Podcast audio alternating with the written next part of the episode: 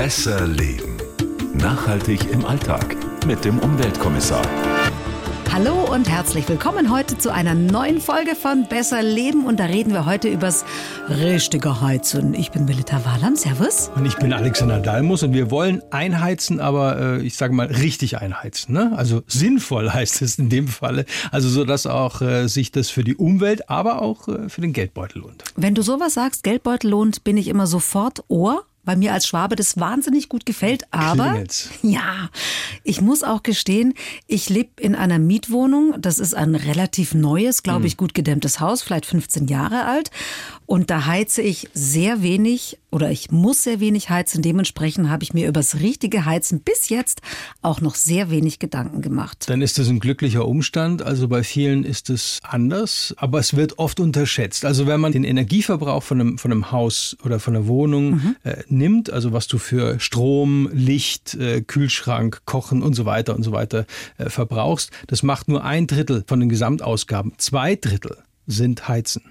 Wow. Ja, und das ist jede Menge. Also deshalb lohnt es sich auf jeden Fall darauf zu achten. Geld sparen ist immer gut und wir reden heute auch über Technik, die hilft, damit wir Geld sparen können, auch äh, für Menschen geeignet mit zwei linken Händen wie mich. Ja, absolut. Und, äh, und immer richtig lüften. Auch ganz wichtig.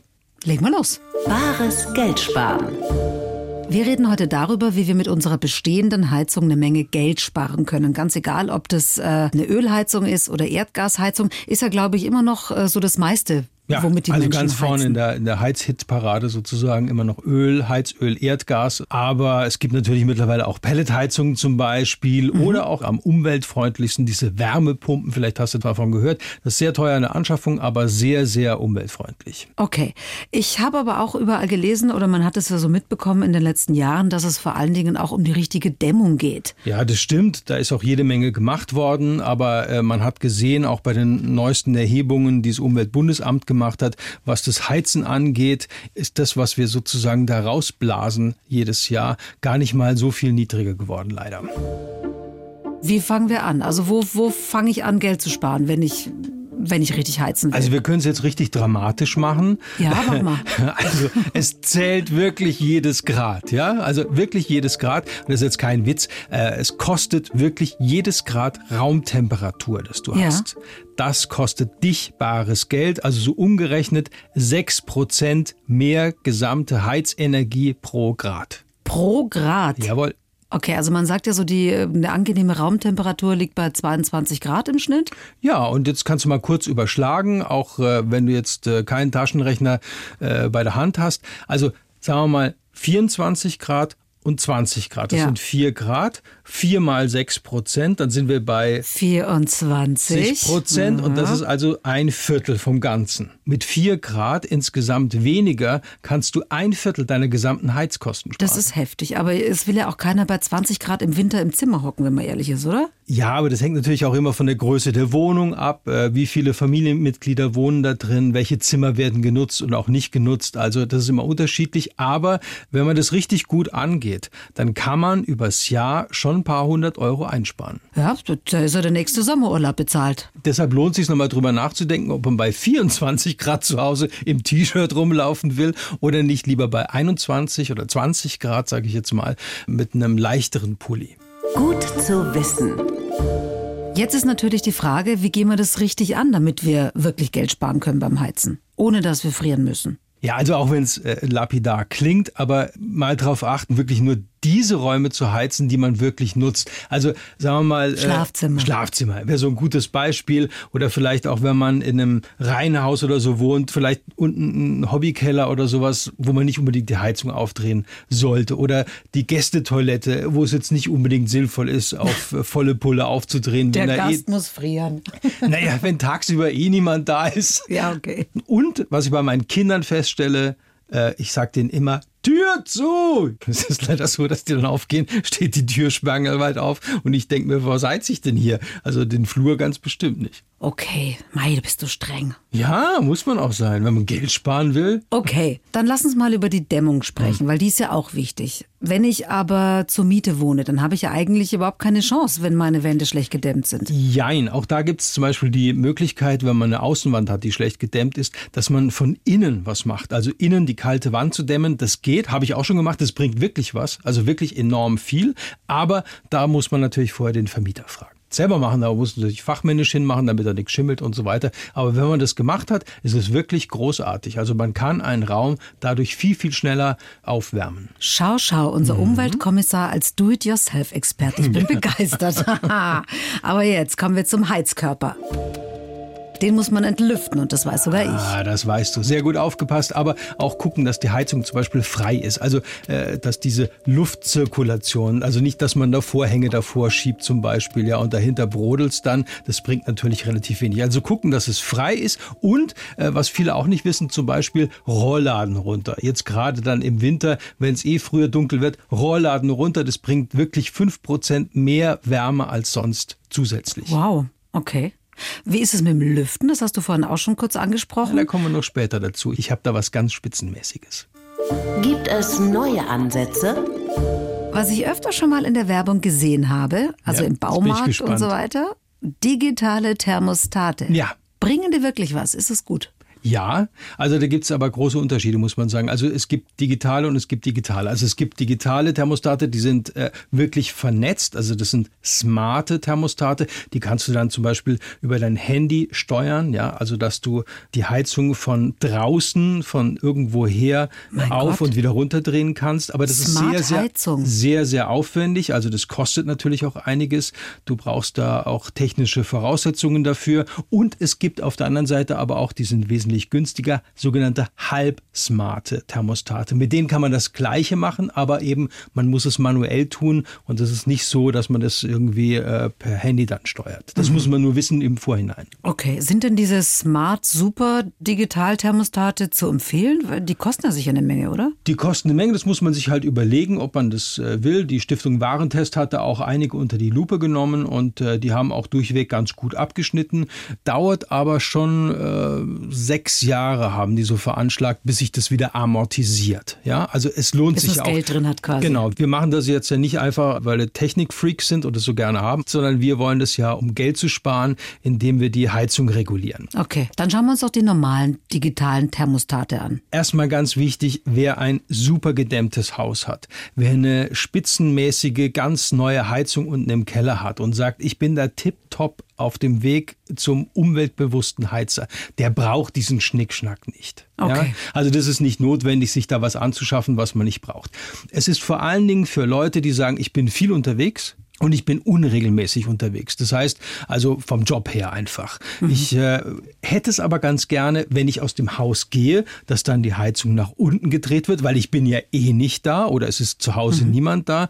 Aber bevor ich nach Hause komme, hätte ich es ganz gerne schon wieder kuschelig. Also ich möchte nicht nach Hause kommen und dann noch eine halbe Stunde warten, bis langsam wieder Normaltemperatur herrscht. Mhm. Äh, Geld hin oder her, sparen hin oder her, das hätte ich ganz gerne. Und für diese Menschen, dafür sind vor allen Dingen diese halbsmarten Thermostate Thermostate wirklich super. Aber so ganz abschalten sollte man die Heizung ja nicht, Nein. auch wenn ich nicht daheim bin. Da hast du sehr gut, ein sehr gutes Argument. Also dieses Auskalten lassen sozusagen des Hauses natürlich Blödsinn. Es geht nur darum, so ein paar Grad nach unten sozusagen zu regulieren.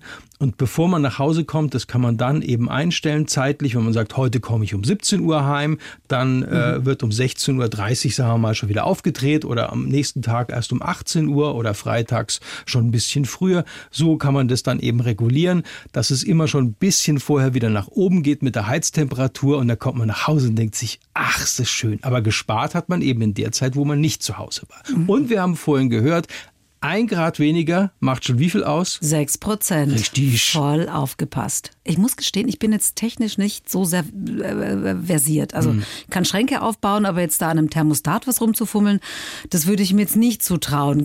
Kriegt man das hin? Und ja, wie also mittlerweile, mittlerweile diese äh, digitalen Thermostate an den Heizungen, die können recht einfach äh, installiert werden an den herkömmlichen Drehreglern. Meist kann man das sogar mit der Hand machen und ohne Werkzeug. Und äh, das ist relativ einfach. Und, und das Gute Gute dran auch, wenn ihr zum Beispiel Mieter seid, da müsst ihr nicht euren Vermieter erst um Erlaubnis fragen, sondern ihr könnt es einfach machen und die Handhabung ist wirklich einfach und da lohnt sich auch, gerade diese günstigeren halbsmarten Thermostate einzusetzen und vielleicht ruhig auch, wenn man nicht so technikaffin ist, aber eine gute Handhabung haben will, schon ein paar Euro mehr auszugeben, weil das amortisiert sich dann relativ schnell wieder. Wie viel kostet das denn? Die Range ist ganz unterschiedlich. Also von 15 bis 35, sage ich jetzt mal, im günstigeren Segment. Aber äh, es gibt auch welche, die kosten vielleicht 50 Euro oder mehr. Und da würde ich sagen, lohnt sich vielleicht für die Handhabung, für die schöne Handhabung zu Hause ein paar Euro mehr auszugeben. Wie gesagt, übers Jahr kann man das dann locker wieder einsparen. Sehr schön. Der Clou. Und jetzt reden wir endlich übers Lüften. Ja. Ja. Ist er derzeit auch äh, am Arbeitsplatz wegen Corona, aber auch zu Hause natürlich extrem wichtig. Ähm, ich persönlich finde ja, dieses mit dem Lüften ist immer so eine Gefühlssache. Und wir wollen natürlich ja auch nicht die schöne Wärme, die wir kuschelig haben, äh, einfach wieder so zum Fenster rausblasen. Ja, aber frische Luft wollen wir auch und damit es nicht schimmelt, muss man auch lüften. Gibt es da eine Faustregel, sowas wie zweimal lüften am Tag oder? Bestimmt, aber es gibt noch was viel Besseres, nämlich ein Thermohygrometer. Ein Thermo Thermohygrometer. Also gibt's mittlerweile auch in digital. Sieht so ein bisschen aus, hast du schon mal eine Wetterstation gesehen? Äh, ja, ja. genau so. Also misst eben die Temperatur im Raum, also deshalb Thermo und Hygrometer äh, misst auch die Luftfeuchtigkeit, Feuchtigkeit, im Raum. ja. So, und äh, anhand dieser Daten lässt sich jetzt für jeden, auch für dich, ganz leicht ablesen, wann die nächste Stoßlüftung notwendig ist. Ist es nicht ein bisschen viel Shishi, nur weil es ums Lüften das ist geht? ganz toll. Du weißt die Raumtemperatur und du weißt auch die Luftfeuchtigkeit im Raum. Und äh, ideal ist eben so eine Luftfeuchtigkeit, die mm, mindestens bei 50, aber maximal eben bei 70 Prozent liegt. Also alles, was so dazwischen ist, nicht zu trocken für dich, aber nicht zu feucht für die Wände eben. Gerade auch vielleicht für die Küche oder wo sich die Familie aufhält. Also wenn da Personen im Raum sind, dann steigt es natürlich immer äh, ein bisschen mehr an. Und dieses äh, Hygrometer zeigt er eben genau an, wie viel Prozent gerade Luftfeuchtigkeit im Raum herrschen. Und wenn du über 70 Prozent hast, weißt du, zack, jetzt muss ich mal kurz Fenster aufmachen für fünf Minuten. Wie viel kostet es? Das klingt ja doch gar nicht so schlecht.